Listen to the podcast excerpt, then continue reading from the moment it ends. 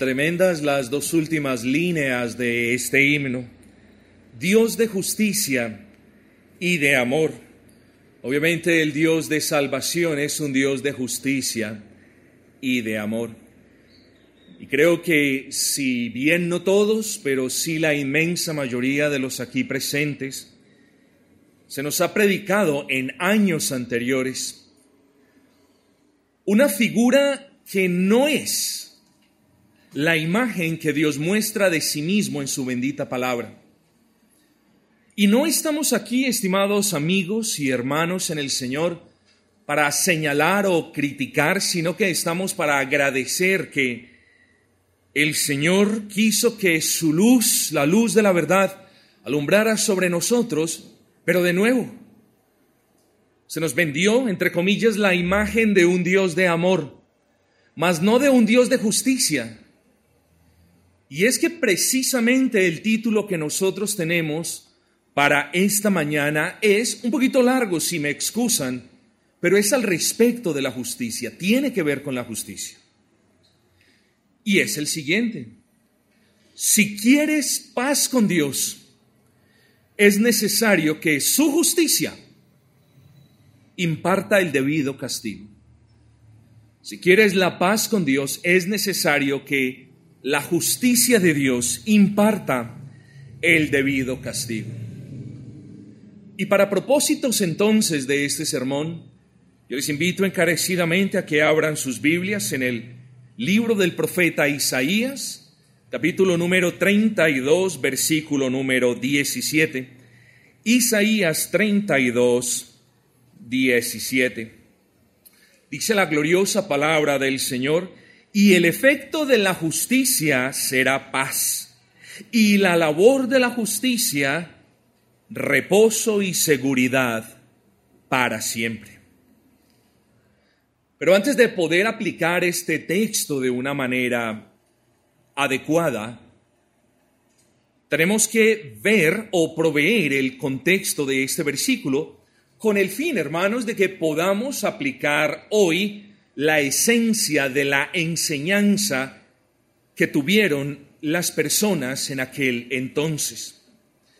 Este capítulo 32 de Isaías, estimados hermanos, hace referencia a una profecía que fue dada por el mismo profeta Isaías en los tiempos del rey Acaz, un rey malo, un rey perverso, un rey que hizo lo malo delante del Señor, que promovió la idolatría, de hecho, Acaz presidió el pueblo en tiempos de rampante idolatría, en tiempos donde el juicio de Dios venía a pasos agigantados. El tiempo donde, como si me pudiera expresar de esa manera, el pecado de las personas estuviese invocando el juicio de Dios sobre ellos sin saberlo. Y es que así sucede muy a menudo. Las personas hacen lo que es inadecuado, injusto delante de Dios y creen que porque no se abre la tierra para tragarlos o no cae un, rayo del cielo para consumirlos, entonces ellos están bien. Y ciertamente no es así, mis amados. El juicio de Dios, que traería su debido castigo, venía a pasos agigantados. ¿Y qué hizo Dios frente al pecado? Bueno, lo que Dios siempre hace frente al pecado. Porque Dios ha castigado el pecado en el pasado, continúa castigando el pecado en el presente y siempre castigará el pecado hasta el final de los tiempos. ¿Por qué? Porque Dios no puede tener por inocente al amante del pecado. Porque Dios no puede tener por inocente a quien es culpable de persistir en el pecado de manera impenitente. Bueno, el pecado de las personas, o más bien las personas pecadoras, en aquel entonces fueron juzgadas. Y cuando una persona culpable es juzgada, pues no puede venir sobre él o sobre ella un veredicto diferente al veredicto de culpable. La justicia de Dios, mis amados hermanos, no es como la justicia del mundo, donde las personas culpables son declaradas como inocentes por magistrados injustos. Siendo Dios un magistrado o el magistrado justo, Él no puede tener por inocente al pecador impenitente, a quien no se había arrepentido.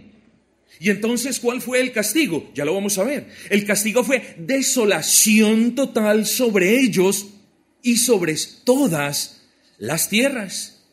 Hermanos, sí que triste, porque esto es a manera de contexto. Recuerde, recuerden ustedes en qué tipo de tierra fueron a vivir los israelitas. El Señor no les prometió una tierra de rastrojos ni sequedades de verano. El Señor les prometió una tierra donde fluía leche y miel. Pero parece que el pecado apeló más a estas personas que las bendiciones del Señor. Así sucede también entre muchos pecadores. Les apela más el pecado. Quieren deleitarse más en esos placeres temporales e intermitentes del pecado que pensar en las bendiciones que Dios les ha dado y en las que les dará si vienen a Cristo. Las personas parece que no miraran el futuro. Parece que solamente vivieran en el aquí y en el ahora. De hecho, eso es la manera como muchos viven, aquí y ahora. Entonces, las personas que creían en la muerte eterna y en el juicio desde pequeños, pues han venido a un punto donde ya niegan todo eso. Y donde lo más fácil para sus mentes es decir, no, en la muerte se termina todo. Y eso al parecer les da un poquito de, golpecitos en el hombro diciendo, no pasa nada, puedes pecar tranquilo, porque luego, luego se termina todo. No hay juicio y no hay juicio porque no hay Dios. Oh, mis amados hermanos, dice la escritura que el que niega a Dios es un necio. No permita el Señor que aquí entre ustedes haya alguien que niega a Dios aún en sus corazones. Entonces, regreso al punto, esta gente persistía, ellos creían que podrían perseverar en su pecado y que nunca vendría la justicia de Dios a impartir el castigo que sus pecados merecían. El punto es, ¿y cómo quedó aquella hermosa tierra donde fluía leche y miel? Bueno, el profeta nos lo dice. Versículo número 13. Sobre la tierra de mi pueblo subirán espinos y cardos. Estimados hermanos, vendría el juicio de Dios y vendría el castigo de Dios y la paga del pecado es la muerte y podemos hablar mucho más de eso. Hermanos, pero Dios en su infinita misericordia traería salvación para este pueblo de una manera general. Por supuesto sabemos que Dios no salva a pueblos ni naciones enteras, sino individuos a quienes Él ha tocado sus corazones, a quienes Él ha regenerado y quienes pueden escuchar la voz de Dios. Y quienes cuando sus conciencias les dicen eso es pecado y se duelen por el pecado y reconocen el pecado, pueden mirar a Cristo y pueden venir a Cristo confiados en que no serán rechazados. Pero Dios es misericordioso y fue con este pueblo. Así que Dios promete salvación. Sí, estamos hablando de una salvación general sobre el pueblo, porque tenía que ser preservado. De ahí vendría el Mesías. Y es así como el Señor trae salvación a este pueblo por medio del rey Ezequías, quien de manera contraria a lo que hizo Acaz, hizo lo bueno y lo correcto delante de Dios. Y para quienes quieran anotar, Segunda de Reyes capítulo 18 nos dice, Él hizo lo recto delante de Jehová y quitó los lugares altos y quebró las imágenes y puso su esperanza en Jehová, Dios de Israel, y no se apartó de él. Así que hermanos, ese es el contexto de nuestro texto y eso nos va a permitir ahora aplicarlo de una manera apropiada. Con ese contexto aquí en las mentes nuestras, vengamos entonces a nuestro texto teniendo en cuenta de que este era un pueblo que decía o que tenía la seguridad en lo que veían. Oh, mira la vendimia, es abundante. Mira los palacios, están habitados. Eso les hacía creer que estaban en paz con Dios. Pero basta ya de más introducción y vengamos a nuestro texto. Capítulo 32, versículo 1. He aquí que para justicia reinará un rey y príncipes presidirán en juicio. ¿De quién está hablando el profeta? He aquí que para justicia reinará un rey. Bueno, recuerden que la profecía es dada mirando el presente, pero también mirando el futuro. Eso es lo que se llama escorzo profético.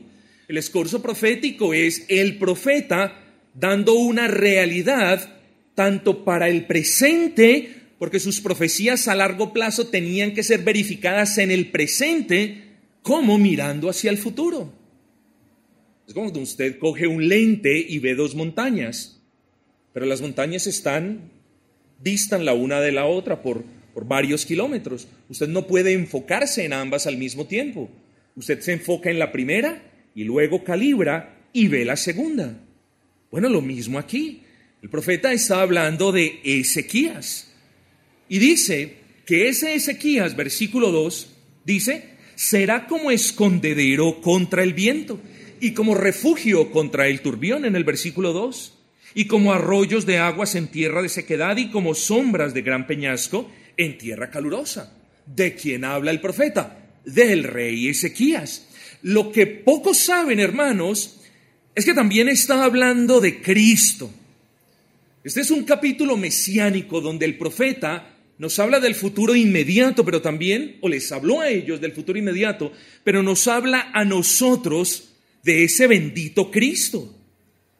Así que si el profeta dice de Ezequías que es escondedero contra el viento, que es refugio contra el turbión, que el rey es arroyo de, aguas en tierra de sequedad y sombra de gran peñasco, cuánto más estas cosas aplican para Cristo. Porque Ezequías es un tipo de Cristo. Ezequías prefigura al Cristo. Ezequías no es Cristo. Ezequías no tiene el espíritu de Cristo, pero lo prefigura. Es una sombra de la realidad futura de Cristo. Así que, como les dije, este pasaje aplicaba para el rey Ezequías, pero también aplica para Cristo. Y ese bendito Cristo, estimados amigos y hermanos, es nuestro escondedero. Y es el escondedero aún de los niños y de los ancianos y de todos los aquí presentes que no han confiado en Cristo. ¿Pero de qué me tengo que esconder? Preguntarán aquellos que no han confiado en Cristo. Oh amigo, debes esconderte de la ira de Dios, porque la justicia será impartida sobre tus pecados. Y la justicia dictaminará que eres culpable y tendrás que pagar el debido castigo. Y no querrás soportar la ira de Dios. Así que ese Cristo es nuestro escondedero, es tu escondedero. Pero también ese Cristo es refugio, dice la palabra. Amados hermanos, cuando usted va subiendo para el Nevado, hay dos edificaciones arcaicas, pero que cumplen las labores de refugio sirven de refugio para que la gente no se congele. Hay refugios en otras partes también muy agrestes.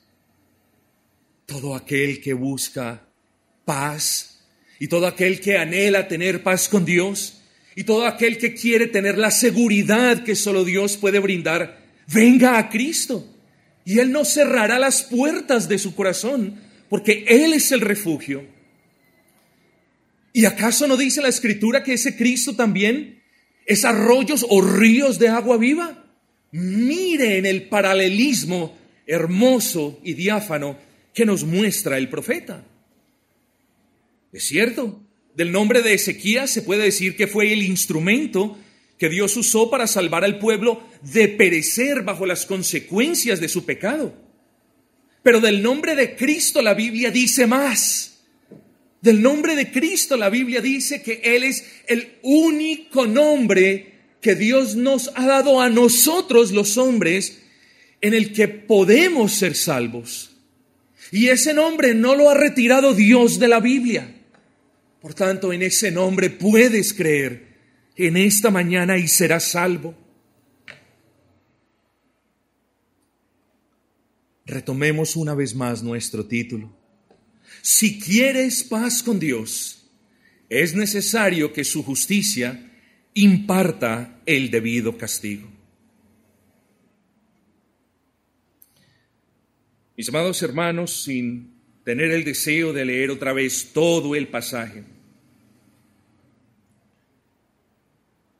Quiero decir que en el estado natural, cuando hablo del estado natural hago referencia a una persona que nace y que va creciendo y se va desarrollando sin Cristo. Una persona natural es una persona que no ha sido recipiente de la gracia del Señor, que no ha venido a Cristo pidiendo perdón y confiando en Él. Y el punto es que en su estado natural todos los seres humanos somos injustos. Es decir, todos los seres humanos hacemos lo inapropiado delante de Dios.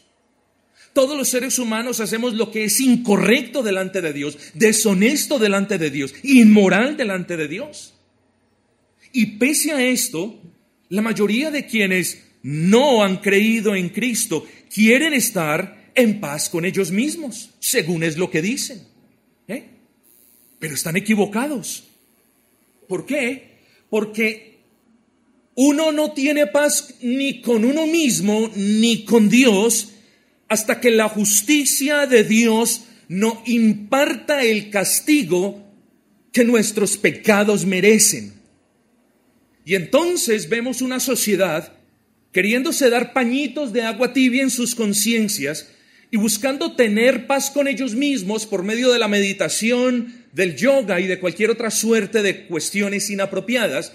Pero vuelvo y les repito a ustedes y a ellos, Nadie puede tener o estar en paz con Dios a menos que la justicia de Dios imparta el debido y apropiado castigo por las obras injustas. Entonces, Dios no tiene problema en que las personas injustas quieran estar en paz con Él. Con lo que sí hay un problema es con lo que esas personas injustas quieren. que quieren? Estar en paz con Él, pero no quieren su justo castigo. Y vuelvo y repito, no hay paz con Dios a menos que exista el debido castigo por los pecados de quien quiere estar en paz con él. El asesino, y piensen esto, el asesino cuando mata no quiere ser castigado. El fornicario cuando fornica no quiere ser castigado. El ladrón cuando roba no quiere ser castigado. Tampoco quieren ser castigados los mentirosos, los idólatras, los avaros, etc. Todos ellos quieren vivir, quieren estar en paz, quieren vivir en paz, quieren morir en paz sin tener que pagar el precio de sus pecados.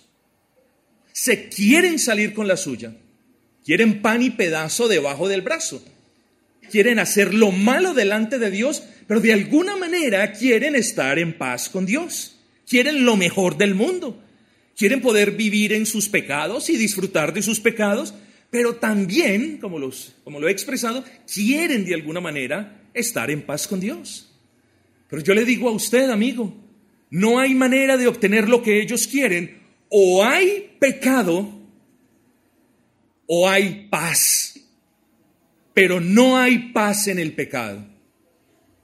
O hay pecado o hay paz.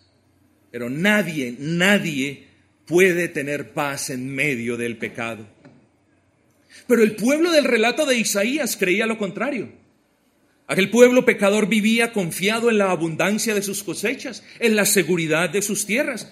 Y estas cosas les hacían pensar que estaban en paz con Dios. Estas personas estaban dormidas sobre los laureles, eran indolentes. Cuando la palabra dice mujeres indolentes, no está haciendo referencia particularmente a las mujeres, sino a las mujeres que en cierta manera representaban a todo el pueblo. Versículo 9, mujeres indolentes. ¿Qué estaban haciendo estas mujeres indolentes? Estaban dormidas y por eso el profeta les dice, levantaos, prestadle atención al juicio que viene sobre vosotros. No creáis que porque veis la vendimia y porque veis la seguridad de vuestras ciudades, no creáis que eso es lo mismo que estar en paz con Dios.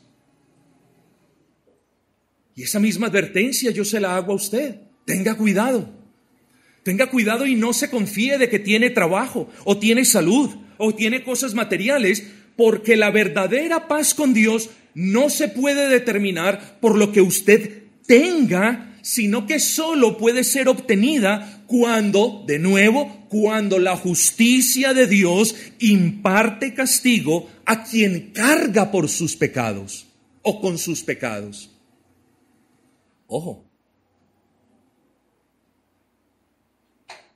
Dios no juzga sus pecados. Dios juzga a quien carga el pecado. Piensen esto. ¿Quién carga el pecado? Bueno, ellos mismos estaban cargando su pecado. Recuerden, no eran creyentes, no creían en Jehová, no creían en las promesas del Señor. Estas personas eran idólatras, eran incrédulos y quizás aquí hay alguien incrédulo. Quizás entre nosotros hay alguien que no haya puesto su confianza en el Señor. Quizás haya alguien que crea que sí puso su confianza en el Señor, oh, pero también en la Virgen, un poquito en la Virgen, o un poquito en un santo que nadie se dé cuenta, o un poquito en las obras que nadie en la iglesia sepa. No, esa persona no es salva. Esa persona está llevando sus pecados. Y esos pecados serán castigados. Digo, las personas serán castigadas. Y la justicia de Dios será vindicada. Pero hay un pequeño problema. Si usted no confía en Cristo y mejor decide llevar o continuar llevando su pecado, ¿eh? para ser castigado luego en cuerpo y en alma, esa es decisión del pecador. Solo que antes de tomar esa decisión usted debe entender una cosa. Si es usted el que decide llevar su pecado Repito, si es usted el que decide llevar su pecado, porque la deuda tiene que ser saldada, el problema es que usted se demorará pagando la deuda toda la eternidad. ¿Sí me entiende? Usted se demorará si usted decide llevar su pecado. Si hoy el Evangelio es proclamado, si hoy Cristo es levantado, si hoy la promesa es dada, y si pese a eso usted decide, no, yo sigo llevando mi pecado, porque no voy a confiar únicamente en Cristo. Yo confío en mis obras, o confío en mi santo, o confío en lo que veo o en lo que tengo. Si usted decide eso, sepa entonces su decisión, pero sepa entonces que la deuda usted la pagará por toda la eternidad. Por tanto, si usted decide llevar su pecado, nunca, escúcheme, nunca podrá estar en paz con Dios. Nunca. ¿Eh? Entonces, si la paz viene cuando Dios imparte su debida justicia sobre quien lleva sus pecados, ¿qué podremos decir de aquellos que han confiado en Cristo? ¿Quién lleva los pecados de los que han confiado en Cristo. Bueno, el Señor Jesucristo. Y ese bendito Señor es la esencia del Evangelio. Y ese Evangelio es el mensaje de Dios. Es un mensaje de autoría divina, no de invención humana. Y es un mensaje garantizado con la sangre del Dios perfecto, quien es también a la vez hombre perfecto. Y es un mensaje de ciertísimo cumplimiento, queriendo con esto decir, estimado amigo, que si Dios promete perdón de pecados y reconciliación con Él, y paz para con Él, y una nueva vida, y gozo y abundancia espiritual, eso Él le va a dar a los que creen. Y ese bendito Evangelio es la promesa más grande que Dios le ha dado a los hombres por medio de la fe en Cristo. ¿Y qué tiene que ver Cristo con la paz que el pecador necesita? Bueno, la respuesta la encontramos en el versículo 17. Y el efecto de la justicia será paz, y la labor de la justicia reposo y seguridad para siempre. Luego, gloria al Señor, mis amados. Sí puede existir paz entre usted, niño. Qué bueno que el niño, que la niña pudiera entender este mensaje que sí hay paz entre usted y el Dios que está airado con usted. Porque tenemos que hablar de un Dios que como en aquel entonces estaba airado, tenemos que hablar de un Dios que continúa airado con los amantes, con los practicantes, con los desarrolladores del pecado. ¿Eh? Pero gloria al Señor porque sí puede existir paz. Y de nuevo, y perdón, repito por tercera vez, pero solo cuando la justicia de ese Dios airado juzgue a quien lleva su pecado. Si usted confía en la persona de Cristo, ese, esa segunda persona de la Trinidad, ¿y quién es Cristo? El niño preguntará, o el anciano quizás querrá ser recordado, ¿y quién es Cristo? Oh, Cristo es la segunda persona de la Trinidad, igual en poder, en honor, en señorío, en gloria digno de todo loor, admiración y alabanza que el Padre y que el Espíritu Santo. Ese Dios tomó forma de hombre. Y es necesario que, que quien quiera estar en paz con Dios crea que la segunda persona de la Trinidad encarnó y nació sin pecado. Pero también es necesario que esa persona que quiere estar en paz con Dios crea que vivió sin pecado.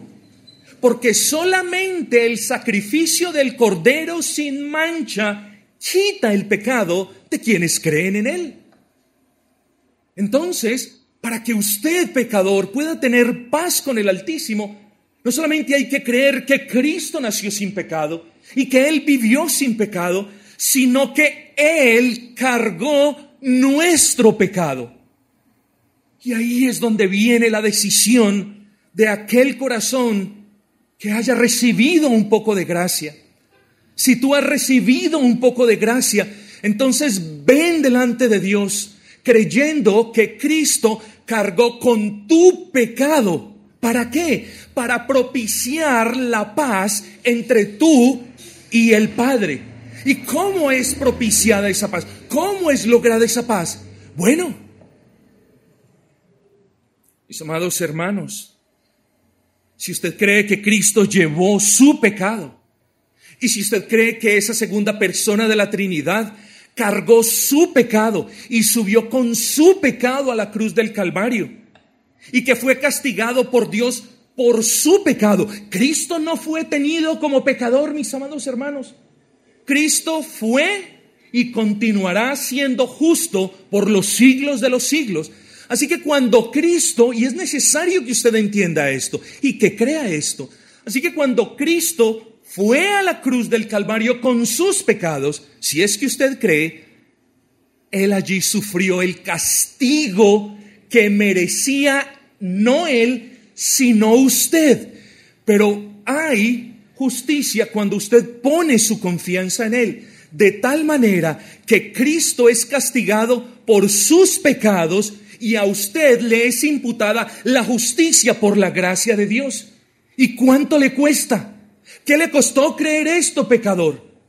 Más le cuesta a la gente subir en rodillas a los montes y más le cuesta a la gente pagar las penitencias y dar casas y carros y todo lo que tienen por una salvación que nunca tendrán. Pero la salvación de la Biblia es gratis y está abierta para los niños y los ancianos y todo aquel que quiera venir. Oh, mis amados hermanos, por medio de la fe en Cristo, la ofensa de los pecadores que creen fue removida. Y por medio de la fe en Cristo, cuando Él derramó su sangre en la cruz del Calvario, sus culpas fueron borradas. Y estas cosas entonces allanaron el camino para que Dios lo recibiera y para que Dios lo vea como alguien que nunca pecó, ¿No es eso magnífico? ¿No es eso magnífico que en la cruz del Calvario el Señor Jesucristo le perdone al pecador los pecados pasados, presentes y aún los futuros? ¿No es magnífico que su sangre cubra toda la multitud de nuestra culpa? ¿No es magnífico que Dios nos vea como si nunca hubiéramos pecado? Oh, mis amados hermanos, ¿Por qué los pecadores no vienen a Cristo? Cuando Él es el único camino para estar en paz con Dios. Así que, ¿qué pasa si usted decide no creer en Cristo? ¿Qué pasa si usted decide no creer en el único nombre dado a los hombres para ser salvo? Bueno, usted tiene que ser juzgado, claro. De la misma manera como el Padre juzgó sus pecados en la cruz del Calvario, así también usted tiene que juzgar, eh, Dios tiene que juzgar sus pecados. O lo tiene que juzgar a usted, excúseme. Y si usted es juzgado, usted será hallado culpable. Y siendo hallado culpable, tiene que ser castigado. Y será castigado por toda la eternidad. Y ya lo dije, jamás podrá estar en paz con Dios. Esas son las malas noticias. Pero las buenas noticias es que hay esperanza para todo aquel que cree en el nombre del unigénito Hijo de Dios y que viene a Él en arrepentimiento y que abraza y que lo abraza a Él y que cree lo que hizo en la cruz por Él. Ven pues a Cristo y no te tardes, porque solamente existirá paz con Dios cuando la justicia de Dios castigue tus pecados. Entonces, y termino con esto, ¿quién llevará tus pecados? ¿Te atreverás a llevar tus pecados y a enfrentar la ira de Dios sin tener un refugio y sin tener un escondedero? ¿O vendrás a Cristo y harás de Él tu refugio y tu escondedero? ¿O vendrás a Cristo y beberás esas aguas de vida y de salvación? ¿Qué harás? Quiera el Señor encaminarte por el camino de la cruz y mostrarte a Cristo y mostrarte la hermosura que hay para todos los que creen en Él y también el castigo para quienes se rehusan a hacerlo.